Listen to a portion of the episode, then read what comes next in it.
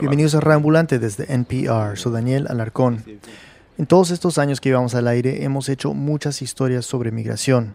Está allí en el nombre de nuestro programa. El ambulante se refería en parte a eso, al movimiento que caracteriza nuestra región. Muchos de los que trabajamos aquí somos migrantes de alguna manera u otra. Entonces es un tema que nos importa, que nos toca. Pero la mayoría de las historias que hemos hecho han sido sobre la migración más obvia, la que se hace sobre todo desde diferentes países latinoamericanos hacia Estados Unidos. Y desde hace rato queríamos ampliar esa visión, porque la migración es cada vez más complicada, más diversa. Hay cubanos en Venezuela, venezolanos en Perú, peruanos en Argentina y así. De eso se trata la historia de hoy, de una ola migratoria que muchos no se imaginan. Así que hoy empezamos en Coihueco, un pueblo en la precordillera del centro de Chile. Unas 9.000 personas viven en la ciudad de Coihueco, unos 30.000 en la comuna que lleva el mismo nombre. Queda a 5 horas al sur, en carro, de la capital, Santiago. Rosa Muñoz, una mujer de unos 50 años, es una de esas habitantes y en el 2016 estaba en campaña para convertirse en concejala de Coihueco. Pero Rosa no pertenece al mundo de la política. Su madre era artesana, su padre era carpintero que hacía muebles, que no sabía leer ni escribir. Ellos vivían acá en el pueblo, pero estamos hablando de hartos años, donde no teníamos calles pavimentadas, donde no teníamos baños. Rosa no terminó el colegio, sino que se dedicó a ser ama de casa y madre de familia. Se casó y tuvo un hijo y una hija una familia joven en una zona aislada, pocos ingresos y todos los retos que eso implica.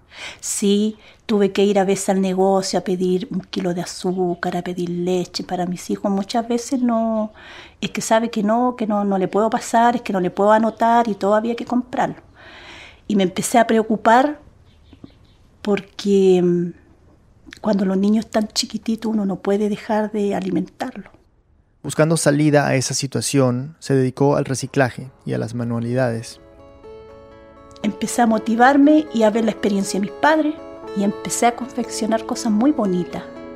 Con mucho esfuerzo se las arregló para terminar el colegio y estudiar en la universidad. Así se convirtió en profesora de artes y manualidades. Me fue muy bien, muy, muy, muy bien. Esto, todo esto me costó el divorcio, pero yo dije soy responsable de dos hijos, y si el padre de mis hijos no me va a acompañar en este desafío que yo tengo, voy a tener que seguir sola.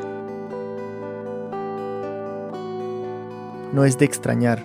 Coihueco es un lugar donde los roles tradicionales de género no suelen cuestionarse. Rosa, en cambio, después de estudiar, se capacitó para trabajar con mujeres y formó agrupaciones de campesinas, y además puso un bazar en la plaza, que se convertiría en un lugar clave para la comunidad. Y en el 2016 fue cuando, las señoras con las cuales yo trabajé me pidieron que fuera como candidata a concejal. Entonces dije, yo hay un desafío más. Si me va bien, no importa. Si me va mal, tampoco me va a importar. Fue una experiencia muy bonita. Conocí mucha gente y conocí todos los sectores de mi comuna, los cuales yo no conocía. Y fue un día de esos, de campaña, que ella iba en un carro.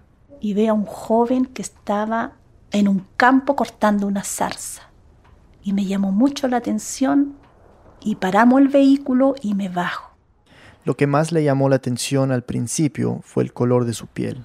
Me impresionó este joven porque yo no tiempos anteriores había visto una piel chocolate, como dicen ellos, pero era un brasileño.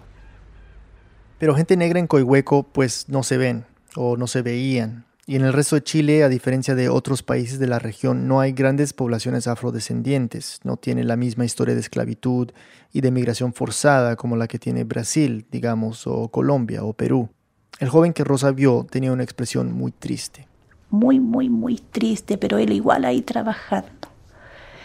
Me emocioné porque era un tiempo muy helado, muy helado y vi a este joven que no estaba con ropa adecuada para estar trabajando con tanto frío. Rosa se conmovió mucho. Y, sentí la necesidad de acercarme a él y conversar y, y me contó un poco de su historia y yo le dije que iba a ser su amiga.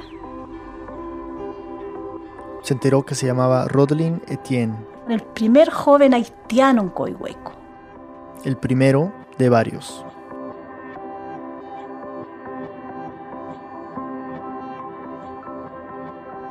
Martín Cruz y Catalina May son cofundadores de Las Raras, un podcast chileno. Ellos han estado investigando esta historia por más de un año. Aquí Catalina. Coihueco es el arquetipo de lo que se conoce como el Chile profundo, una comuna campesina con altos índices de pobreza, un pueblo muy tradicional, habitado por pequeños y medianos agricultores que recibieron parcelas durante la reforma agraria en los años 60 y 70. Un lugar al que prácticamente no llegaban extranjeros hasta que apareció Rodlin, el que conmovió a Rosa tanto que cuando llegó a su casa no podía parar de pensar en él y sentí unas ganas de ir a verlo, dónde vivía, con quién estaba. Y la persona que me acompañó em, sabía dónde él vivía. Fuimos y estaba en la casa de un profesor. Y no hubo problema de conversar con él. A pesar de que hablaba muy poco español, Rodlin, como pudo, le contó algo de su historia. Yo viví en Haití siempre para trabajar, pero en Haití falta trabajar. Venía a Chile para trabajar para ayudar a familia Haití.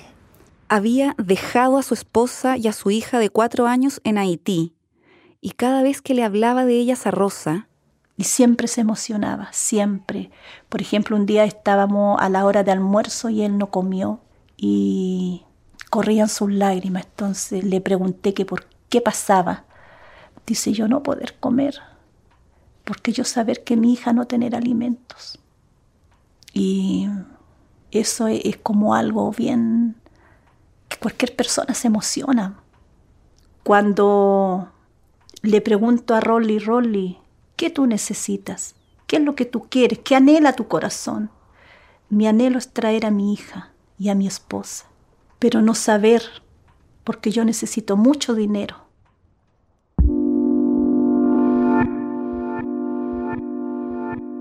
Los haitianos que en ese momento llegaban a Chile, estamos hablando de mediados de 2016, lo hacían como turistas, no necesitaban visa. Eso les daba 90 días para conseguir un contrato de trabajo y así podían empezar a tramitar su permanencia en el país. Todo legal. Pero solo algunos lo lograban. Sobre todo si se tiene en cuenta que llegaban unos 140 haitianos al día y más de alguno se quedaba viviendo en el país en situación irregular. Eh, Santiago tiene mucho haitiano, más difícil para trabajar. Tiene personas buscando trabajar, no, no, no sé cuánto. ¿No encontraste trabajo? No. Rodlin salió de Haití y estuvo algunos meses en República Dominicana. De ahí se fue a Santiago en avión, después de haber vendido su casa y haber logrado reunir los casi 3 mil dólares que le costaba el viaje. En Santiago conoció a un pastor evangélico que le consiguió trabajo con otro pastor de Coihueco, Rodolfo Pérez. Este es Rodolfo. Entonces yo le dije que yo lo podía ayudar porque tengo varias actividades acá en el sector, actividades de agrícola, de campo, hacer el aseo en distintas eh, secciones que hay por acá también. Rodolfo le dio hospedaje y trabajo. Pero no solo eso. Hicimos el contrato legal como corresponde, con sus imposiciones, todo. Y eso fue muy importante, porque le daba la estabilidad legal que Rodlin necesitaba. Llevaba siete meses sin ver a su familia, y eso lo tenía muy afectado. Un día mm, que llegamos allá y él estaba, notamos sus ojos que ella estaba llorando. Le dijimos nosotros, ¿qué pasó? Eh, mucha angustia, pena. ¿Por qué le decimos? Eh, dice, hecho mucho de menos familia, más hija, mucho tiempo sin poderla ver. Este es Alfonso Fritz. Él estaba construyendo un templo para la congregación en la que trabajaba Rodlin. Esa fue una situación en la que a nosotros nos quebrantó. Bueno, lloramos juntos, la abrazamos, oramos por él en ese instante nosotros le hicimos una promesa a él. que iban a hacer hasta lo imposible para traer a su familia.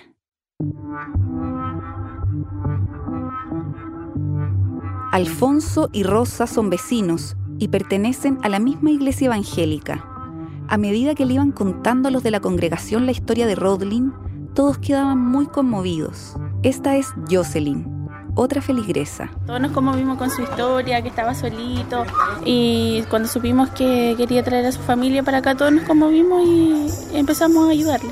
Y este es Pablo, que me contó que lo que más lo conmovió de Rodlin y de su situación en Haití fue saber lo triste, lo mal que se pasa, el hambre, la necesidad, la falta de alimento fue lo que más conmovió mi corazón. Eh, el hecho de no tener por dos o tres días comida y estar solamente con un agua caliente durante mañana, mediodía y tarde. Así que con la ayuda de los miembros de la iglesia, a Alfonso y a Rosa se les ocurrió la idea de hacer una campaña para atraer a la familia de Rodlin a Coihueco. Los chicos del coro, que son mayoría jóvenes, y se manejan un poco con la internet, entonces dije, bueno, partamos, ¿qué hacemos? Bueno, hagamos eh, una página en el Facebook y demos a conocer la, campaña. Por Facebook eh, íbamos haciendo masiva esta campaña se hizo una página web y todos íbamos compartiendo y hicimos una cuenta para que todos fueran apoyando y poder lograr el objetivo que era traer a su familia. Le colocamos un nombre, acto de generosidad. Y, nosotros siempre, Roldi se comunicaba con la esposa y nosotros, Roldi, ¿cómo está esposa? ¿Cómo está niña? Sí, niña, lo único que quiere es venirse, venirse, venirse. Pero no era fácil porque había que juntar dos millones y medio es decir, un poco más de 3 mil dólares, una millonada para los vecinos de Coihueco. En un principio, bueno, todo el mundo le gustaba lo que era la campaña, pero la realidad de todas las cosas es que en cuanto a lo monetario fue muy poco lo que se le juntó. Y mm, cuento corto que fuimos a la primera vez a, a ver cuánto había habían 45 mil pesos. 45 mil pesos, es decir, solo 70 dólares. se nos vino el mundo abajo porque pensamos, dijimos, no, así no, no vamos a llegar a la meta. Frente a esta situación, los evangélicos hicieron lo que saben hacer.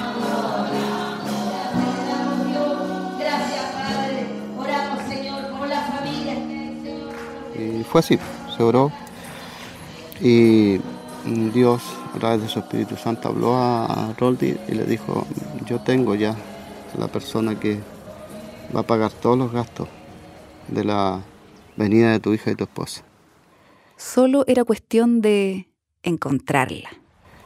Nosotros, que teníamos un poquito más de fe, dijimos, amén, gracias Señor. Amén. Mientras los evangélicos oraban, el cura católico del pueblo, Manuel Mosquera, leyó sobre la campaña para traer a la familia de Rodlin en un diario local. Fue una coincidencia afortunada. Entonces los contactó. Cuando conoció a Rodlin, ahí planteó todo y entonces yo me comprometí a ayudarlo. Este es el cura Manuel. Él tenía un motivo claro para empatizar con la campaña. Yo soy un inmigrante. Manuel es español de Galicia y llegó al pueblo hace más de 30 años. ¿Y cómo lo recibieron cuando llegó? Muy bien, muy bien, demasiado bien. ¿Qué significa demasiado bien? Que la gente fue muy acogedora.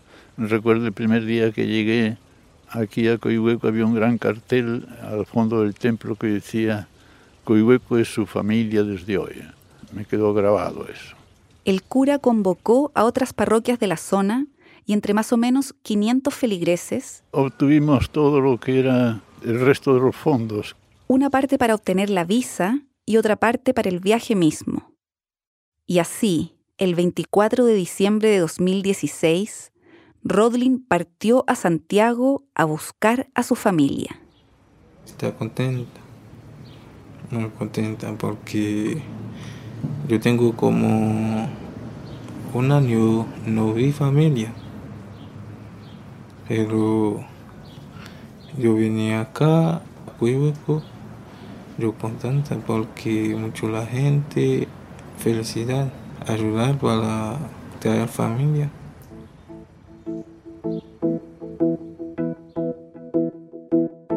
Mientras tanto, a pesar de que ya se había logrado reunir la plata para traer a la esposa y a la hija de Rodlin, en Coihueco la campaña seguía más activa que nunca. Así lo cuentan los vecinos que estuvieron involucrados. Nosotros nos preocupamos de arrendarle una casa para que viviera en dignas condiciones. Nos conseguimos refrigerador, lavadora, mercadería llegaba, llegaba mucha ropa. Comedor, con la cocina. Una plancha, eh, vajilla. Armamos las camas de dos plazas, una plaza y media para la hija, frazadas, colchones, cocina a gas, refrigerador. Arreglamos, pintamos, estuvimos hasta la una de la mañana, jóvenes de la iglesia. La persona que nos ayudó también fue Rosa, ella cooperó mucho también con cosas para su casa yo fui a ver qué es lo que faltaba. Porque uno como mujer dice, va a llegar ella, que la casa esté bonita y me encontré con muchas necesidades. Me di cuenta que no había mesa, no tenían silla y mi pregunta era dónde se van a sentar, van a llegar cansados, van a querer tomar un té. Y me preocupé en ese momento. Así que yo tenía unas cosas en mi casa y las fuimos a buscar con Alfonso y le ordenamos su mesa con silla, mantel y le dejamos todo bonito para que ellos llegaran.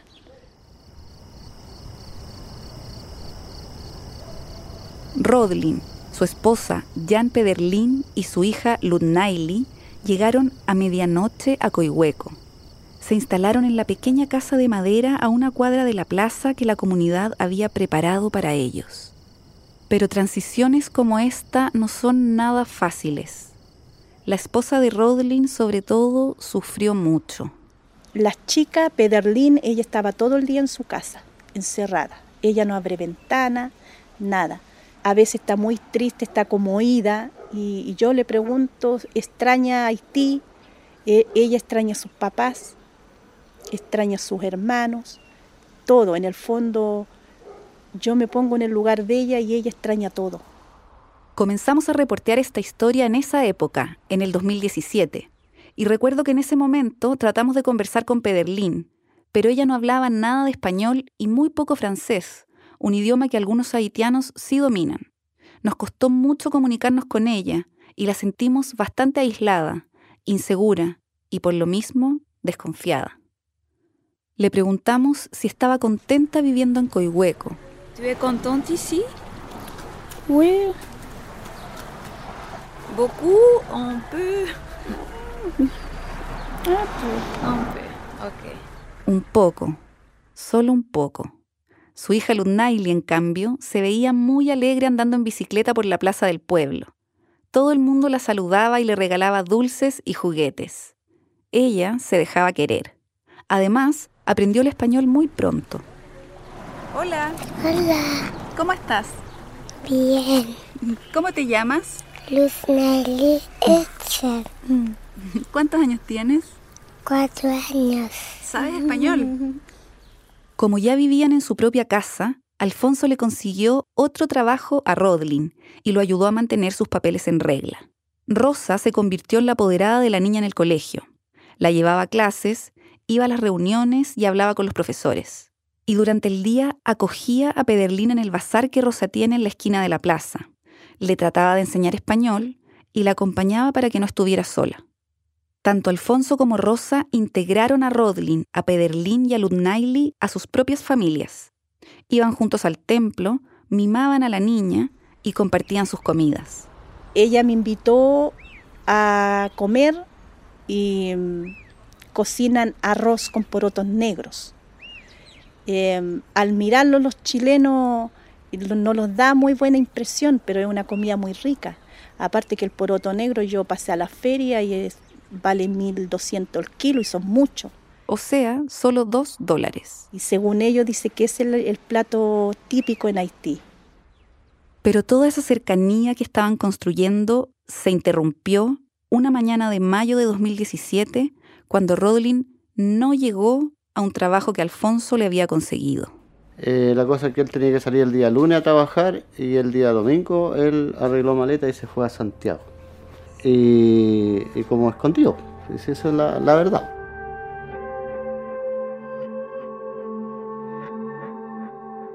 En el pueblo no entendían nada. En la casa estaban todas las cosas que habían conseguido para ellos y empezaron los rumores. Rodlin necesitaba ganar más plata para pagarle un prestamista o para traer a su hermano de Haití. Debe haber conseguido un trabajo en la capital. Pero ¿por qué no se despidieron de nadie?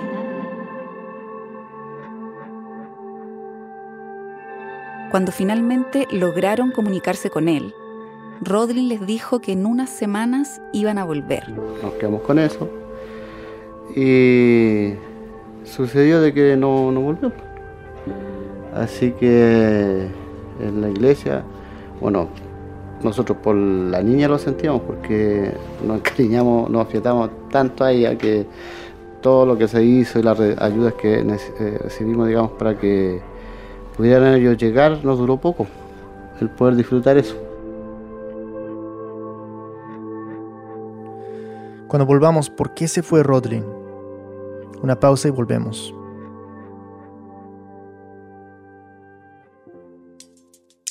Este podcast de NPR y el siguiente mensaje son patrocinados por Squarespace.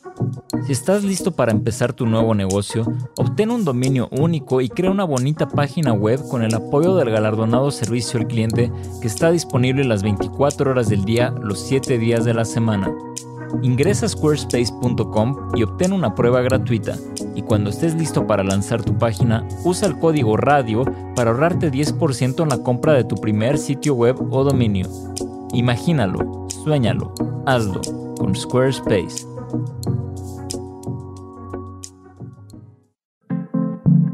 Este podcast de NPR y el siguiente mensaje son patrocinados por Sleep Number Sleep Number te ofrece camas que se adaptan en ambos lados a tu posición ideal.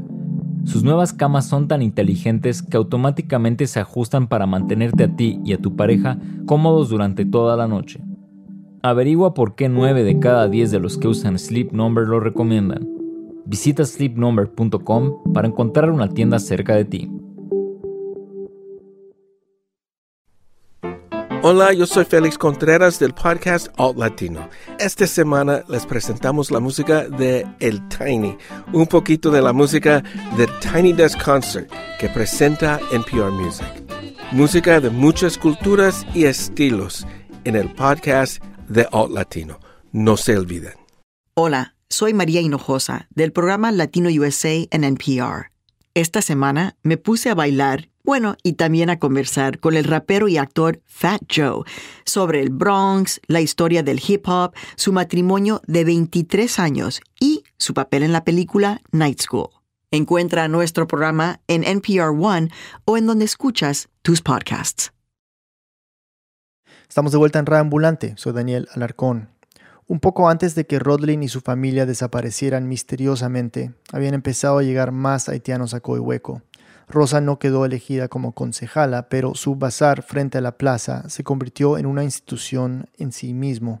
Allá empezaron a llegar los haitianos que se trasladaban al pueblo. Catalina May nos sigue contando.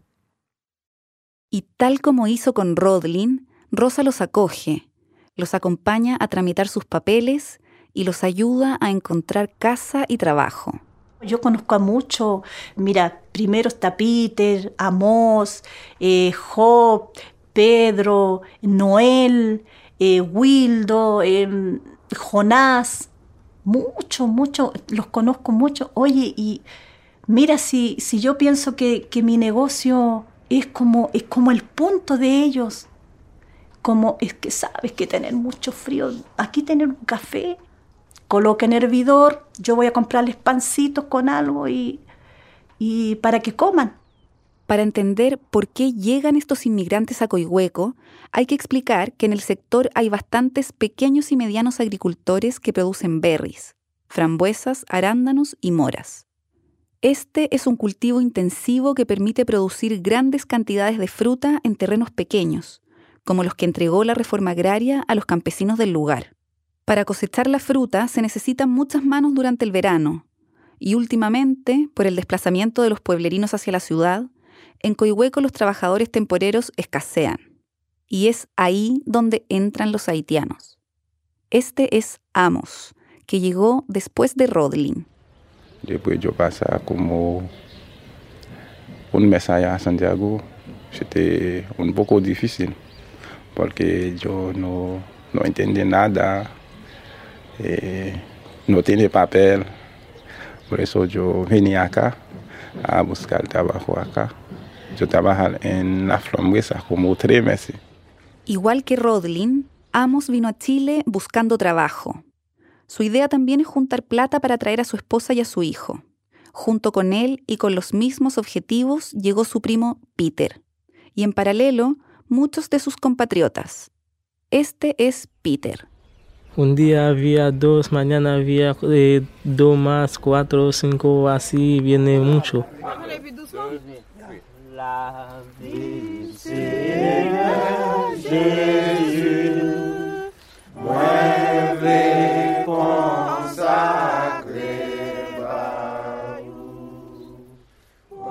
Cuando empezó la temporada de cosecha en noviembre de 2017, las calles del pueblo y los caminos rurales del sector estaban llenos de haitianos. Se formaron cultos religiosos en creol y hasta se lanzó un programa en la radio local conducido por un haitiano.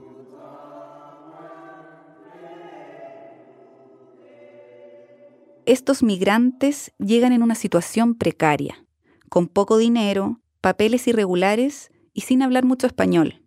En Coihueco, como en Santiago, también viven dificultades, principalmente precariedad laboral y viviendas hacinadas, de rentas caras. Pero por lo que hemos visto, la acogida en Coihueco ha sido generosa, abierta. La comunidad se ha mostrado muy dispuesta a recibir a los haitianos que han ido llegando. ¿Y qué sabías de Coihueco antes de venir? Nada. Nada. Después venir, sabía mucho porque se gente muy bueno. ¿Te ha tocado algún relacionarte con alguna persona que hayas sentido como mala onda? No, por eso todos son mis amigos. Siempre decía Peter, yo andaba en la calle y en el Peter, Peter. Sí. ¿Nunca has tenido ni un problema con nadie? No.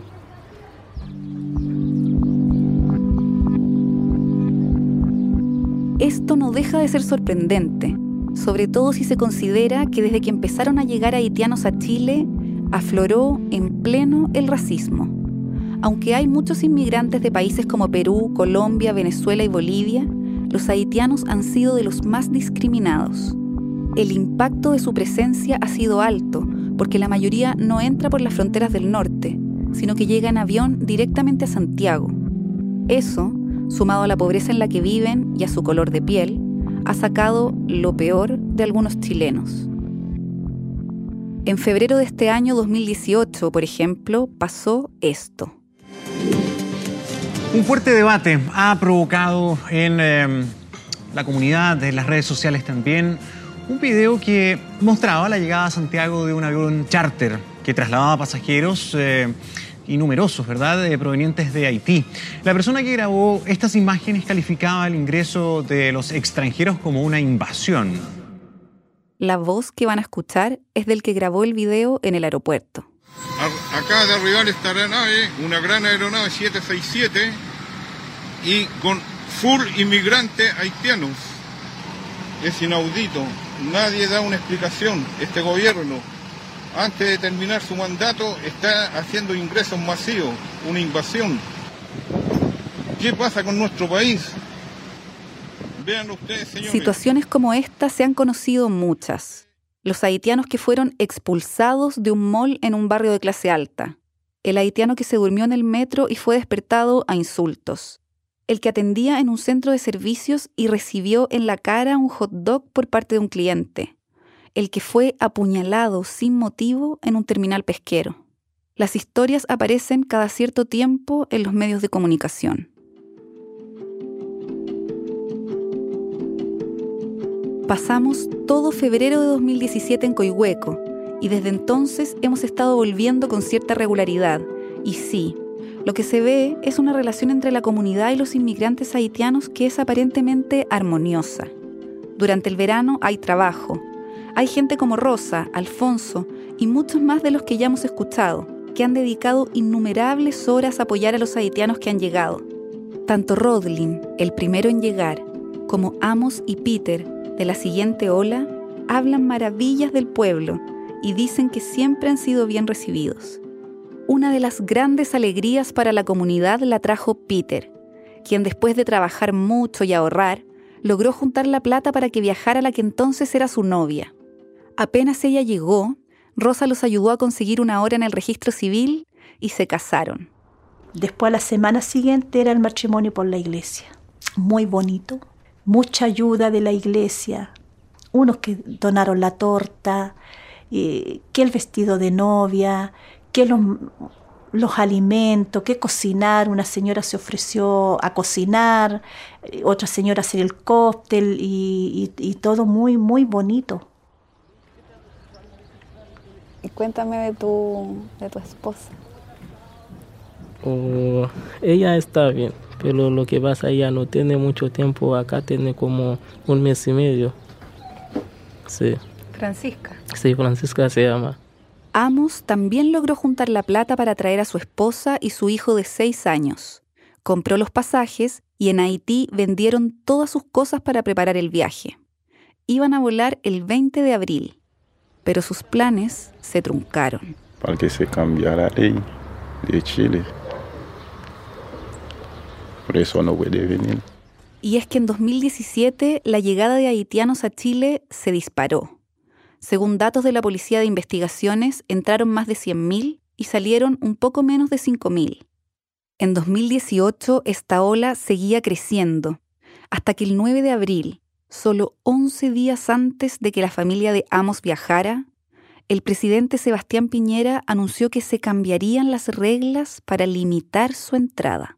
Se ha determinado exigir, a contar del día 16 de abril del año 2018, la obtención de visa consular de turismo simple, con derecho a ingreso y permanencia en Chile por un periodo de 30 días, a todo ciudadano haitiano que desee ingresar al país este cambio en la ley se hizo vía decreto, es decir, sin consultar al Congreso. Como dijo Piñera, exige una visa para los turistas haitianos que antes no existía. La visa se debe tramitar en Haití y les permite quedarse solo 30 días, o sea, 60 días menos que antes, sin la posibilidad de tramitar una estadía. Piñera anunció que esto entraba en vigencia una semana después, el 16 de abril, cuatro días antes del viaje de la familia de Amos. Yo pasé como un año y cuatro meses a trabajar acá, a contar dinero para comprar pasaje para ellos. Ahora no, no sé qué pasa con pasaje porque esa compañía no quiere volver esa plata. Ahora muy triste allá, sí, muy triste. Mi hijo también no quiere comer, no quiere ir al colegio porque yo decía mi venía acá, se colegio acá.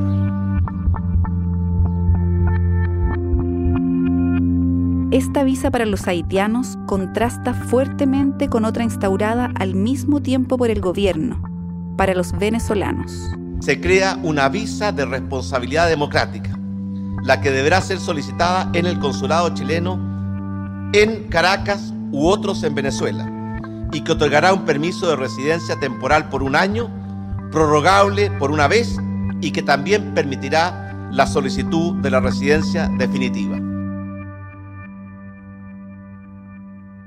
Lo que sí efectivamente ocurre es que hay un trato diferenciado. ¿Ya? A mi, a mi juicio es una diferencia discriminatoria. ¿Por qué es discriminatoria? O porque Esta es Macarena Rodríguez, la directora de la Clínica Jurídica de Atención de Inmigrantes de la Universidad Alberto Hurtado en Santiago. Ella considera que esta diferencia en el trato frente a haitianos y venezolanos no tiene ninguna justificación válida. Para ella es una discriminación arbitraria porque no hay antecedentes que permitan eh, justificar una medida de esta naturaleza. Entonces, mientras a un grupo se le ponen trabas para llegar, al otro se lo facilitan y no son muy claras las razones. Y porque nosotros también podríamos sostener que hoy día en Haití las condiciones de caos, digamos, de la, situación de pobreza, em, esa no es tampoco una democracia en plenitud como uno podría pensar. Es decir, Si la visa para los venezolanos es de responsabilidad democrática, entre comillas, ¿no se podría justificar la visa para los haitianos bajo la misma lógica?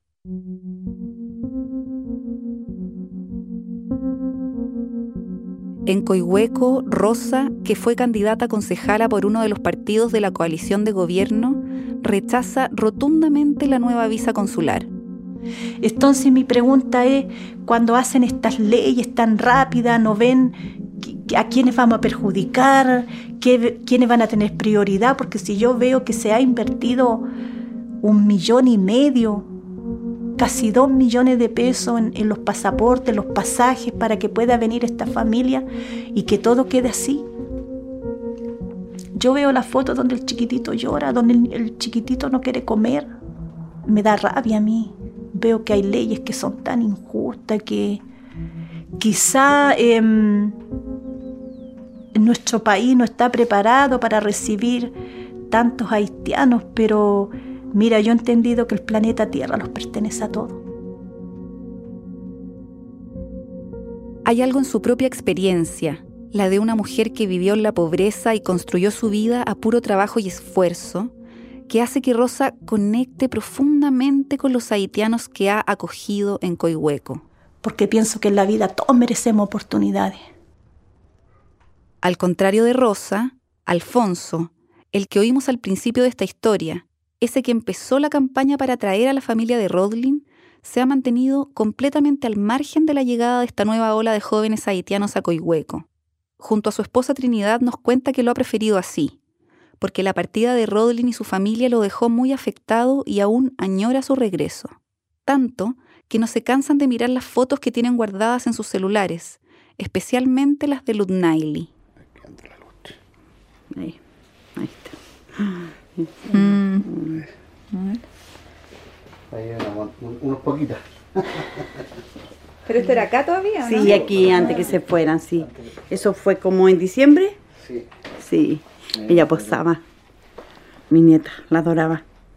De repente uno no tiene que entregarle amor. Por ejemplo, yo, yo soy, ya tengo 50 años y, nunca tuve la posibilidad de tener hijos. y entonces el poder suplir esa necesidad que de algún momento uno como todo hombre o como todo ser humano necesita ser padre y cuando ve la posibilidad lo, ejerce lo aprovecha, lo disfruta. Y, lo aprovecha y lo disfruta. Así que sería, sería bueno que volviera porque igual se le extraña. Sí, en realidad. Me emociona porque lo aprendimos a amar. Sí, lo aprendimos a mano y igual ellos fueron parte importante. No sé si se entiende bien, pero lo que dice Alfonso ahí es que se emociona porque lo aprendieron a amar. Eso también es parte de esta historia y quizás un detalle que marca la diferencia con la migración haitiana que se vive en Santiago. En Coihueco los haitianos tienen nombre y apellido. Son seres humanos, individuos, cada uno con su historia, rodeados de una comunidad que se ha preocupado por ellos, por conocerlos. En una ciudad como Santiago, caótica y llena de gente, ese contacto humano se pierde. Para aclarar qué fue lo que hizo que Rodlin y su familia dejaran Coihueco tan inesperadamente, lo buscamos en Santiago. No fue fácil encontrarlo. Nos contactamos por teléfono y se mostró bastante esquivo. Finalmente nos dio una dirección, pero cuando llegamos esta no existía y él no contestaba el teléfono. No contesta. No, nada. Cuando ya nos dábamos por vencidos, finalmente apareció. Estoy en la... Voy a bajar. ¡Por fin! ¡Ay, que nos costó! Sí, ¿cómo estás? Bien, ¿y tú? Bien. Él es Martín, ¿te acuerdas de él? Sí. ¿También lo conociste? Cuando por fin pudimos conversar, le preguntamos por qué se fue de Coihueco tan abruptamente. La vida de mi familia me interesa.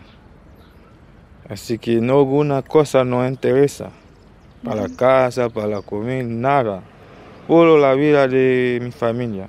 Así que no contuvo frío, No, yo no quiero tener paso algún problema como con frío. Porque no controla. Mi señora no, no quiere.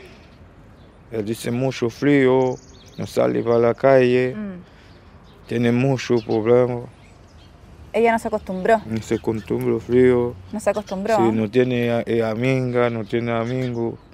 Por adentro de la casa. ¿Y acá? Y por acá tiene familia.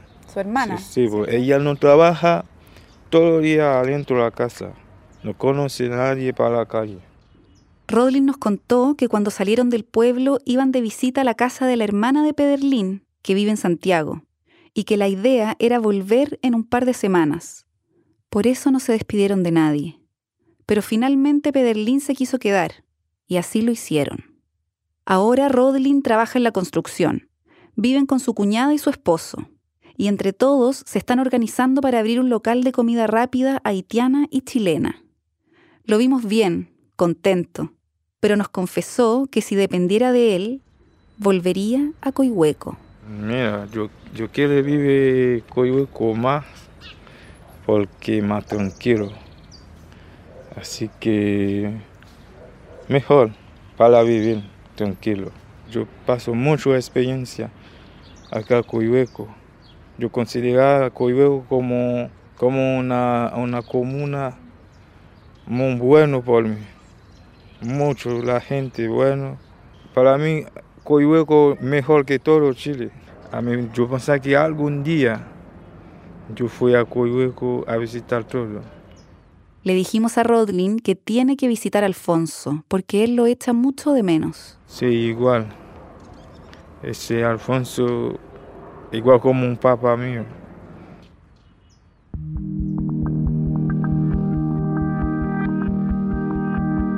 El 2 de julio comenzó a funcionar otra nueva visa, llamada de reunificación familiar. Esta puede ser solicitada por los cónyuges e hijos menores de 25 años de haitianos con residencia en regla en el país. Esta tal vez podría ser una forma de que Amos pudiera traer a su familia una vez que logre juntar nuevamente la plata para pagar el viaje.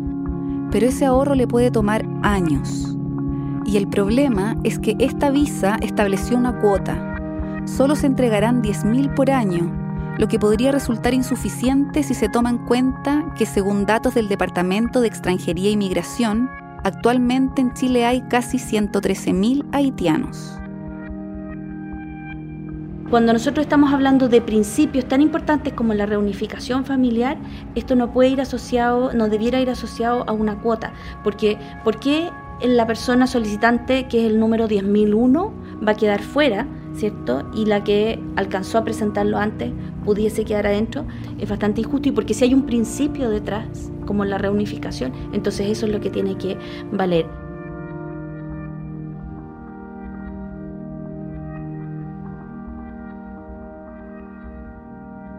Mira, Catalina, acá este era un cuarto ¿ya?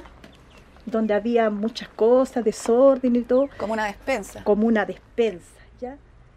Rosa confía en que Amos podrá, de una u otra manera, traer a su familia y se está preparando para recibirlos. Construyó una pieza en un pequeño espacio que tenía en el patio de su casa, la mobló y la tiene lista.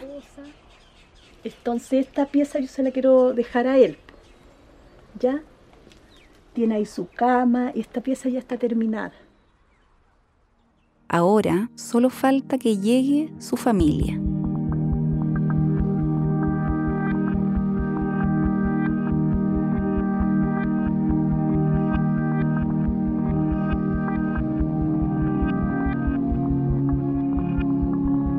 La periodista Catalina May y el ingeniero de sonido Martín Cruz tienen un podcast independiente que se llama Las Raras.